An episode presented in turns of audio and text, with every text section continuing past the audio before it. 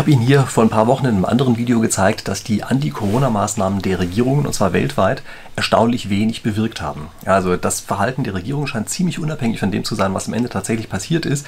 Und ich möchte hier in diesem Video einfach mal ein bisschen der Frage nachgehen, woran das eigentlich liegt. Und um das Ergebnis einfach schon mal so ein bisschen zu spoilern, das liegt daran, dass die Maßnahmen nicht einfach nur wie so durch so einen Schalter umlegen äh, umgesetzt werden, sondern das liegt daran, dass die immer erst im Zusammenspiel mit den Menschen tatsächlich ihre eigentliche Wirkung entfalten. Also wenn Sie sich mal ansehen, wie das Modell der Politiker ist, die denken mal ein bisschen, es ist wie so ein Schalterding. Ich habe mir mal eine Taschenlampe mitgebracht und es wirkt so, als könnte man jetzt einfach hinten auf den Knopf drauf drücken und als würde auf die Art und Weise eben automatisch sozusagen das Licht eingeschaltet, wird sich im Verhalten ändern und ich kann einen anderen Regler drehen, mache ich ein bisschen mehr oder weniger, dann wird das Ganze heller oder dunkler.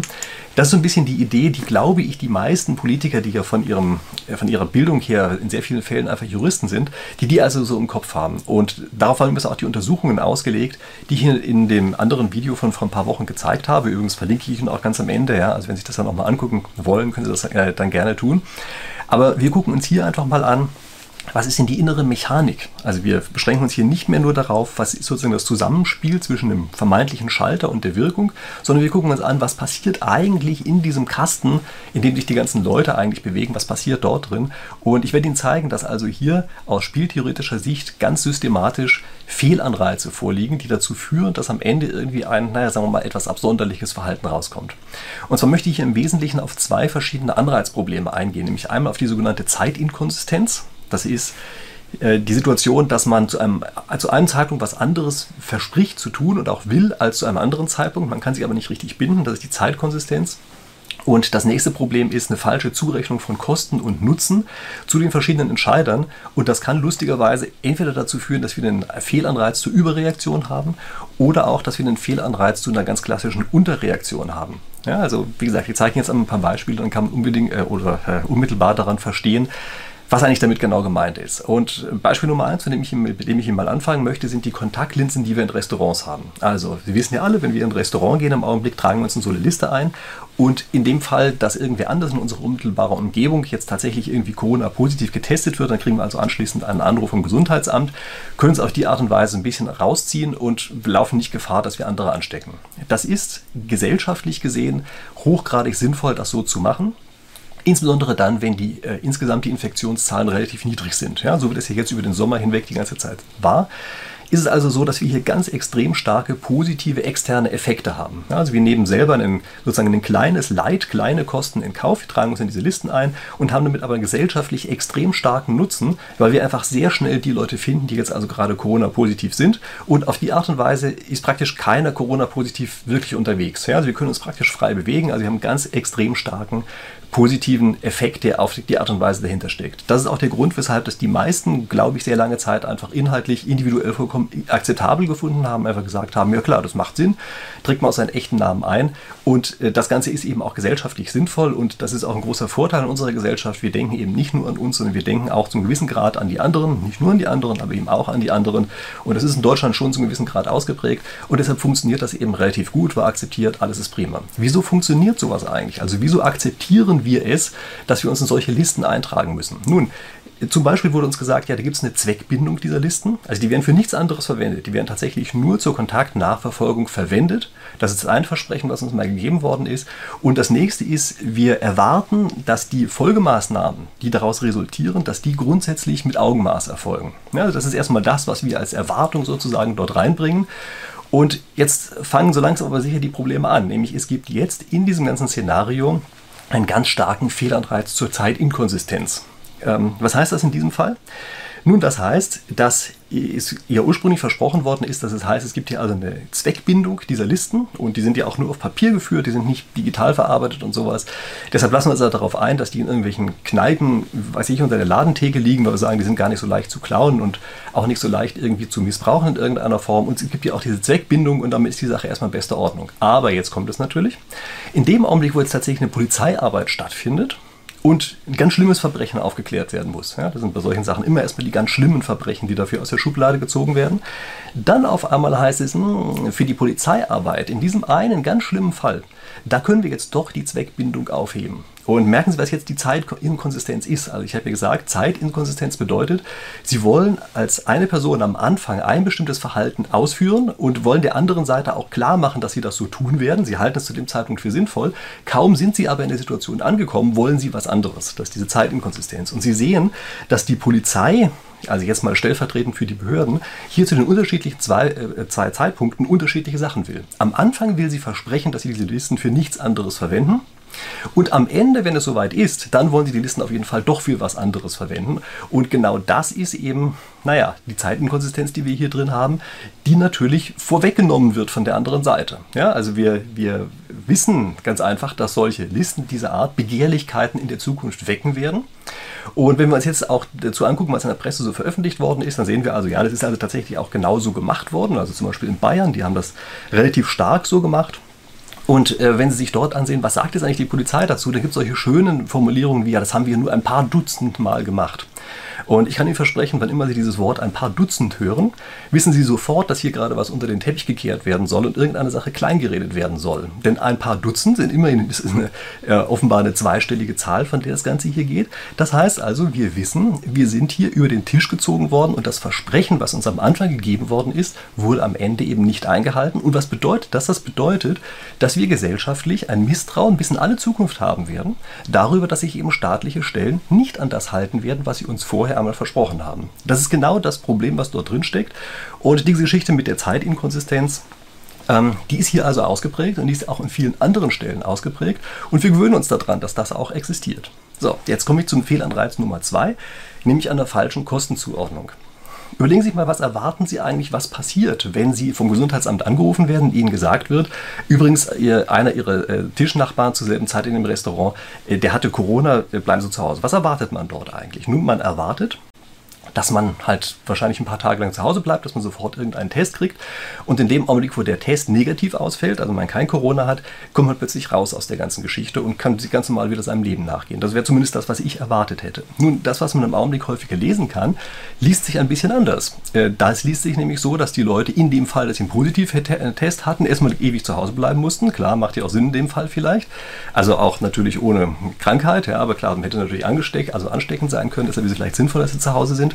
Aber im Fall eines negativen Tests kommt man trotzdem nicht einfach so frei. Ähm, es gibt jetzt sogar irgendwelche Sachen, die gerade besprochen werden, dass man selbst bei negativen Tests dann erst nach genau fünf Tagen freikommt oder sowas. Und äh, Sie merken natürlich, dass das auch ein kleines Problem ist. Und jetzt müssen wir uns mal kurz überlegen, woher kommt dieses Problem eigentlich? Nun, das kommt daher, dass das Gesundheitsamt hier einen ganz eklatanten Anreiz zur Überreaktion hat. Nämlich die Kosten, die sie dem Einzelnen aufbürden, die trägt ja der Einzelne selber. Und das Gesundheitsamt hat von diesen Kosten überhaupt, kriegt gar nichts ab. Und im Gegenteil, es kriegt nur dann was ab, wenn es tatsächlich mal irgendwen herausgelassen hätte, der dann am Ende sich tatsächlich doch noch als in irgendeiner Form ansteckend erweisen sollte. Das heißt, die wollen sich sozusagen immer auf der sicheren Seite irren. Und das bedeutet, dass durch diese völlig verzerrte Kostenzuweisung der eine, der nämlich im Restaurant war, die vollen Kosten trägt und zwar exorbitant hoch, selbst dann, wenn überhaupt gar keine oder fast keine Gefährdung von ihm ausgeht. Und die andere Seite sagt immer, naja, die kleinste Gefahr, die da ist, die nehmen wir schon zum Anlass, ihm diese Kosten aufzubürden. Ja, und dass diese falsche Zuordnung, äh, die führt eben dazu, dass jetzt Verhaltensfolgen daraus resultieren. Ja, also wir, wir lernen das, wir antizipieren das auch, wir wissen, dass wir jetzt sozusagen als Restaurantbesucher dieses Spiel von hinten her zu lösen haben. Wir wissen, dass wenn es soweit ist, sich die Gegenseite rational verhalten wird, also Gegenseite ist nicht übrigens als Gegner im Spiel zu betrachten, ja, sondern eben die anderen Entscheider, die heißen in der Spieltheorie immer Gegenseite. Also wir wissen, dass die Gegenseite sich hier rational verhalten wird und wir wissen, dass sie uns eben im Zweifelsfall exorbitant hohe Kosten aufbürden werden und dass sie dem Problem der Zeitinkonsistenz unterliegen. Und infolgedessen merken wir, wenn wir dieses Spiel von hinten her lösen, dass jetzt auf einmal ein extrem starker Anreiz besteht, bereits vorne gleich Donald Duck in die Liste einzutragen und eben nicht seinen richtigen Namen bekannt zu geben. Also man braucht sich darüber gar nicht zu wundern. Im Augenblick haben sich die Politiker fürchterlich darüber aufgeregt, dass da Leute falsche Namen angeben. Naja, da müssen sie sich selber an die eigene Nase fassen. Sie müssen sich an die eigene Nase fassen, wenn sie die Anreize genau so setzen dass hier die Situation so ist, dass bei einem einigermaßen vernünftigen Verhalten man sich so verhalten muss, dann brauchen Sie sich nicht darüber zu beschweren und zu wundern, dass wir das auch tun. Also, äh, das ist erstmal die Situation, die wir hier haben und hier muss man ganz einfach eben so gestalten, dass tatsächlich Kosten und Nutzen zum Beispiel richtig mit einbezogen werden. Ja, also bei den Gesundheitsämtern beispielsweise, da muss auch bereits immer auf der Agenda mit drauf sein, dass sie die Kosten für die andere Seite auf eine vernünftige Weise in Relation zu dem erwarteten Nutzen setzen und nicht einfach nur immer ihre eigene Größe optimieren und sagen, jedes kleine Risiko kann zu beliebig hohen Kosten bei irgendwem anders führen. Das ist so ein bisschen so, wenn Sie Versicherungsfälle melden. Ja? Also da kann man ja auch die Kosten unglaublich in die Höhe schrauben. Und hier ist es einfach so, dass man sozusagen ein faires Verhalten des, des Einzelnen verlangt. Ja? Also äh, Sie werden es wahrscheinlich auch kennen, wenn man einen Versicherungsfall hat, denkt man natürlich auch drüber nach was kann man denn jetzt eigentlich machen, äh, damit die Kosten eben nicht exorbitant hoch werden für die Gemeinschaft in dem einen Fall, weil wir alle wissen, wenn das alle tun, dann werden eben die Versicherungen viel teurer. Das ist im Grunde genommen die gleiche Idee, die wir hier auch haben dass wir selbst in einer Situation, in der wir mal kurzfristig davon profitieren können, es ganz einfach eben sozusagen gesellschaftlich auf dem Radar haben, hier für die Gesamtheit eben einfach auch mit zu optimieren. Und ich möchte jetzt einfach mal zu einem äh, weiteren Beispiel kommen, und was eben auch aus Fehlanreizen heraus resultiert, was aber hier erstaunlicherweise zu Unterreaktionen einiger Beteiligter führt. Ja, Sie werden eben den Fall, dass wir von einer Überreaktion des Gesundheitsamts ausgehen gehen können, wegen dieser falschen Kosten-Nutzen-Zuordnung. Ich habe jetzt hier ein Beispiel, wo wir zu einer Unterreaktion kommen können. Also, worum geht es hier bei der ganzen Geschichte? Stellen Sie vor, in einer Schule wird also ein Schüler positiv auf Corona getestet. Soweit, so schlecht. Wir wissen jetzt, er hat engen Kontakt zu einer anderen Person gehabt. Und jetzt wird es interessant, nämlich äh, ist jetzt mir zumindest ein Fall bekannt, wo diese Person 2, die also mit dem ersten, der infiziert war, engen Kontakt hatte, nicht äh, auf Corona getestet werden soll. Sowohl von der Schulleitung aus als auch von dem Gesundheitsamt. Ähm, die, die äh, Sitznachbarn dieses infizierten Schülers, die also haben natürlich mitgekriegt, was da ist, ja, und sagen, wir bleiben jetzt alle zu Hause und wollen Distanzunterricht haben. Also diese Schule hat auch die Möglichkeit, dass man dort einfach per Kamera sich sozusagen den Klassenraum mit dazuschaltet. Aber die Schule sagt, nee, das, das dürft ihr nicht machen. Das geht so nicht. Ihr müsst auf jeden Fall hierher kommen, da könnte ja jeder kommen. So. Was ist hier eigentlich los? Also erstmal die Situation ist natürlich so ein bisschen wie aus Schilder. Ja? Also entweder wir glauben jetzt daran, dass gerade ein Virus unterwegs ist, der gefährlich ist, oder wir glauben nicht dran. Aber wir können nicht einfach sozusagen sagen, im einen Fall glauben wir mal dran, im anderen Fall glauben wir nicht dran. Also was passiert hier eigentlich? Nun, hier passiert beispielsweise, dass das Gesundheitsamt vermutlich als so eine Art Profit Center geführt wird und wenn die zu viele Tests rausgeben oder äh, anordnen, dann wird das ja offenbar auch wieder zugerechnet. Das heißt, die wollen sozusagen Tests sparen. Also hier haben wir wieder eine merkwürdige Zuordnung von Kosten und Nutzen. Ja? Und äh, wieso eigentlich will man in diesem Fall vielleicht lieber sich auf der anderen Seite irren? Na, gucken Sie sich mal an, was jetzt aus Sicht der Schule ist. Die wollen nicht zu viele positive Tests in ihrem Jahrgang drin haben, denn dann ist die Gefahr relativ groß, dass das Ding dicht gemacht wird. Mit anderen Worten, die versuchen das jetzt in der Anfangsphase, in der man noch relativ leicht das Problem loswerden könnte, schnell unter den Tisch zu kehren, in der Hoffnung, Hoffnung, dass eben diese Kontaktpersonen zufälligerweise nicht positiv sind und auf die Art und Weise man das Ganze vergessen kann. Also diese sozusagen die Gefahr äh, der Überreaktion, von der wir eben gesprochen haben, die zieht sich hier auch institutionell rein in eine andere Institution und aus Angst vor dieser Gefahr der Überreaktion der nächsten Seite, also aus dieser Angst heraus, dass dann plötzlich der ganze Jahrgang oder die ganze Schule dicht gemacht wird, versucht man dann das ganze Ding erstmal unter dem Teppich zu halten. Also ganz komische Sache, aber das resultiert eben aus dieser völlig verzerrten Zuweisung von Kosten und Nutzen und dieser nicht vorhersehbaren oder eben vielleicht doch zu gut vorhersehbaren äh, Über- oder Unterreaktion. Und dann kommen natürlich auch solche ganz einfachen, sozusagen direkten Kostenbestandteile mit dazu, nämlich dass Distanzunterricht natürlich für die betroffenen Lehrer auch immer irgendwie unangenehm ist und die im Zweifelsfall immer erstmal sagen, nö, das wollen wir dann jetzt mal lieber nicht. Ja? Und anstatt sich zu überlegen, dass das halt auf Dauer eben doch zu eher größeren Problemen führen kann. Ich bringe noch ein weiteres Beispiel. Äh, Sie werden es vielleicht gelesen haben, es gibt also einen Tourismusort irgendwo in Bayern, wo auf einmal die Infektionszahl richtig hochgegangen ist. Und was machen dann die entsprechenden Verantwortlichen dort? Sie sagen, oh hier sind gerade ganz viele Infektionszahlen, geht alle nach Hause, schicken die ganzen Urlauber nach Hause. Das ist aus einer gesamtgesellschaftlichen Sicht gesehen die größte Idiotie, die man machen kann. Also das ist jetzt wirklich Schildbürger pur, was wir dort erleben. Denn wir wissen, wenn dort also die Infektionszahlen so hoch sind, ist die Wahrscheinlichkeit natürlich groß, dass auch der ein oder andere Tourist sich angesteckt hat. Und wenn wir die jetzt einfach alle rausschicken, dann heißt es, wir, wiederholen genau die Fehler, die wir Anfang des Jahres gemacht haben und verbreiten es also wundervoll in alle Gegenden rein, dass also überall das ganze Zeug hochpoppt. Also wenn schon, dann müsste man jetzt sagen, ja, wir testen euch jetzt erstmal alle, führt euren Urlaub einfach mal ganz normal zu Ende und für den Fall, dass ihr negativ seid, fahrt einfach entspannt nach Hause und alles ist gut. Warum wird das nicht gemacht? Nun, es wird deshalb nicht gemacht, weil wenn diese einzelne Gemeinde, diese eine Gemeinde jetzt die Leute einfach nach Hause schickt, dann haben andere das Problem. Mit anderen Worten, wir haben hier wieder eine völlig verzerrte Kosten-Nutzen-Zuordnung. Indem sie nach Hause schicken, ist bei ihnen die Statistik besser, als sie vorher war und dass jetzt andere Gemeinden das Problem kriegen, das ist ja bei denen überhaupt nicht mit auf dem Radar. Ja, das ist überhaupt nicht mit drin in der ganzen Geschichte. Und was sie jetzt merken, ist, dass eben die Maßnahmen, so wie sie auf dem Papier dastehen, erstmal verdammt wenig aussagen. Also es gibt ja diesen also dieses Stringenzmaß, was wir dort haben, wo gesagt wird, wie stark, wie stringent waren eigentlich die verschiedenen Maßnahmen in den verschiedenen Ländern, wo sozusagen abgehakt wird, was wurde dort alles gemacht. Und Sie können relativ wenig darüber sagen oder sozusagen die wirkliche Bedeutung erkennen, solange Sie nicht verstehen, was diese Maßnahmen außerhalb des Papiers eigentlich auch noch bedeuten. Also welche kleinen Umsetzungsdetails da jeweils noch mit dran sind, weil nämlich ganz winzige Details in der Umsetzung dazu führen können, dass die Leute es entweder äh, annehmen und sich wirklich vernünftig damit verhalten oder aber, dass sie es eigentlich durch die Hintertür boykottieren. Also im einfachsten Fall, weil sie sich gar nicht dran halten an die ganzen Sachen. Und im anderen Fall, indem sie so eine Art ja, also rational irrationales Verhalten anwenden, ja, also sozusagen sich so kurzfristig rational verhalten, dass wir eigentlich nur sagen können, langfristig oder gesellschaftlich ist das ein ganz großer Unfug, der da passiert ist. Ja, das ist die Folge davon, die dort eben drin steckt. So, was machen wir denn jetzt eigentlich? Also ich habe hier verschiedene Lösungsvorschläge, von denen ich der Meinung bin, dass die einfach sehr wichtig sind und äh, dass man die immer mit auf dem Radar haben muss. Ja, das ist jetzt gar nicht mal, dass wir irgendwelche großartigen Maßnahmen völlig ändern müssten, sondern wir müssen hier einfach nur einige wirklich ganz einfache Grundprinzipien wieder mit drin haben oder einfach aufrechterhalten. In der Vergangenheit hatten wir die eigentlich. Also das eine ist, staatliche Stellen müssen sich einfach selber binden. Punkt.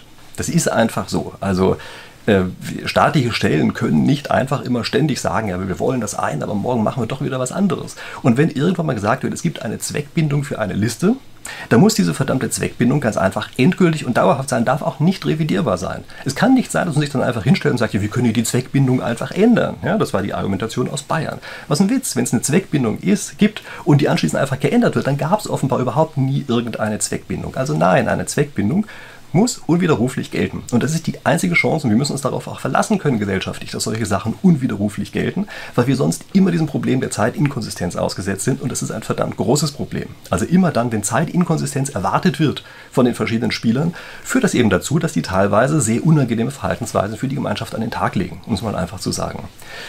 Das nächste ist, Regeln, die wir einführen, müssen einfach über eine längere Zeit hinweg konstant bleiben. Kann nicht sein, dass wir jede Woche irgendwelche anderen neuen Regeln haben. Äh, das Ganze muss in eine Gewöhnungsphase übergehen. Wir müssen uns daran gewöhnen, dass bestimmte Regeln gelten und die müssen wir einfach automatisiert und die ganze Zeit immer wieder anwenden. Und es hat keinen Zweck, dass immer, wenn gerade mal irgendwelche Infektionszahlen hochgehen, wir irgendwie panisch werden und sagen, oh je, jetzt müssen wir wieder Lockdown und weiß ich was nicht alles machen. Und in anderen Phasen plötzlich sagen, oh je, alles war vollkommen übertrieben und der ganze Virus war nur erfunden. Das ist einfach Verhalten. Hier ist das einfach lächerlich, sich so zu verhalten, sondern hier muss wirklich ganz einfach eine Regelbindung erfolgen, genauso wie ich das eben gesagt habe. Man bindet sich, man hat diese Regeln, man sagt, die Dinger wenden wir jetzt ganz einfach einmal an und wir wenden das an für längere Zeit. Ich habe hier auch vor längerer Zeit mal ein anderes Video gemacht, wo ich gesagt habe, das mit dem Coronavirus, das wird uns noch lange verfolgen. Da habe ich ja ziemlich viel Feuer hier bekommen. Aber erstens, wir merken jetzt gerade, das ist auch so. Und zweitens ist das, glaube ich, auch etwas, äh, was hier als einzig Sinnvolles auf dem Radar stehen kann. Nämlich, wir müssen uns klar machen, es gibt ganz einfach Regeln und die werden uns jetzt sicherlich für ein oder zwei Jahre verfolgen. Halt so lange, bis es da irgendeine vernünftige Impfung gibt, sofern es sie überhaupt jemals geben wird. Und äh, das Land, was übrigens auch von vielen, also gerade von meinen Zuhörern, sehr stark bewundert wird, nämlich Schweden, die machen das auch genauso. Die sagen ganz einfach, wir haben Regeln und diese Regeln halten wir konstant die ganze Zeit. Ja, die sind nicht so übermäßig stark, sie sind auch nicht so übermäßig schwach, also sind viel stärker, als man von außen hier immer annimmt. Ja. Aber die werden einfach die ganze Zeit durchgehalten und das ist für meine Begriffe ein Verhalten, was wirklich inhaltlich sinnvoll ist was eben dazu führt, dass sich alle dran, dran ausrichten können und nach einiger Zeit einfach wissen, wie man sich zu verhalten hat. Ja? Und das nächste, was ich hier als ganz dringende Änderung vorschlage, ist, wir müssen einfach wieder dafür sorgen, dass Ämter und auch die Regierung einfach Gesamtkosten-Nutzen mit einbeziehen. Es kann nicht sein, dass die staatlichen Stellen ganz einfach immer eine Größe optimieren und alle anderen Größen einfach vollkommen vergessen. Also die einen gucken nur auf die Infektionszahlen, ja? die anderen gucken nur auf das, was gerade in ihrem eigenen Profit Center oder Cost Center, wie man das da nennt, äh, was dort gerade äh, erfolgt und was nicht. Das kann so nicht sein. Das macht überhaupt gar keinen Sinn. Sondern wir müssen das machen, was für meine Begriffe, für unsere Kultur auch sehr charakteristisch ist. Wir müssen dafür sorgen, dass wir tatsächlich beides, Individualinteresse und Kollektivinteresse, bei jeder einzelnen Entscheidung immer mit auf dem Radar haben und dass es auch ein Argument ist, das man verwenden kann. Also wenn jemand in einem Amt sagt, ich habe diese Entscheidung getroffen, denjenigen nicht in Quarantäne zu schicken, weil ich damit übermäßige Kosten an dieser einen Stelle verursacht hätte. Und es war mir bewusst, dass hier Risiken entstehen, aber die Abwägung hat dazu geführt, dass ich ihn freigelassen habe. Dann muss das eine Entscheidung sein, die er eben auch treffen kann, ohne dass es anschließend Ärger gibt, nur weil diese eine Person dann eben plötzlich doch Corona-positiv war. Ja, es muss eben eine vernünftige Abwägung am Anfang gewesen sein. Ja. Und also gibt es sicherlich vernünftige und unvernünftige Abwägungen, ja, aber das, aber das muss für meine Begriffe einfach klar sein, dass man so etwas verargumentiert und in dem Argumentieren eben der Gesamtaspekt, also von allen Teilaspekten mit, entsprechend mit berücksichtigt ist. Ja. Da wäre sicherlich auch ganz hilfreich, wenn es eben sowas gibt wie ein Globalbudget oder irgend sowas also, dass jetzt nicht zum Beispiel die Kosten für einzelne Tests einem Amt zugerechnet werden oder so, die auf die Art und Weise das dann sozusagen nicht rausgeben wollen. Und wir müssen eben auch darauf achten, es darf nicht zu einem Zeitpunkt sein, es darf auch nicht nur für eine Gruppe sein, für die wir irgendwas maximieren oder optimieren, sondern wir müssen eben dafür sorgen, dass wir hier wirklich sehr viele verschiedene Interessen in irgendeiner Form mit einbeziehen. Das waren meine Vorschläge. Wenn Sie äh, eigene Beispiele haben für irgendwelche Schildbürgerstreiche, die im Verhalten so von unseren ja, verschiedenen staatlichen Stellen, Behörden, Institutionen aufgetreten sind, dann schreiben Sie mir die gerne in die Kommentare. Äh, das ist ja vielleicht auch teilweise lustig, wenn man die Geschichten aus Schilder liest, die sind ja auch immer lustig. Ja? Also schreiben Sie das gerne rein. Mir sind inzwischen sehr viele zugetragen worden. Bei einigen Dingen steht dann wirklich die Haare zu Berge. Aber vielleicht allein dadurch, indem es mich unterhält, wird es vielleicht an der einen oder anderen Stelle äh, tatsächlich besser. Gut. Ich freue mich, dass Sie hier wieder zugehört haben und ich würde sagen, wir sehen uns in der nächsten Woche wieder in aller Frische zu neuen Themen. Bis dahin.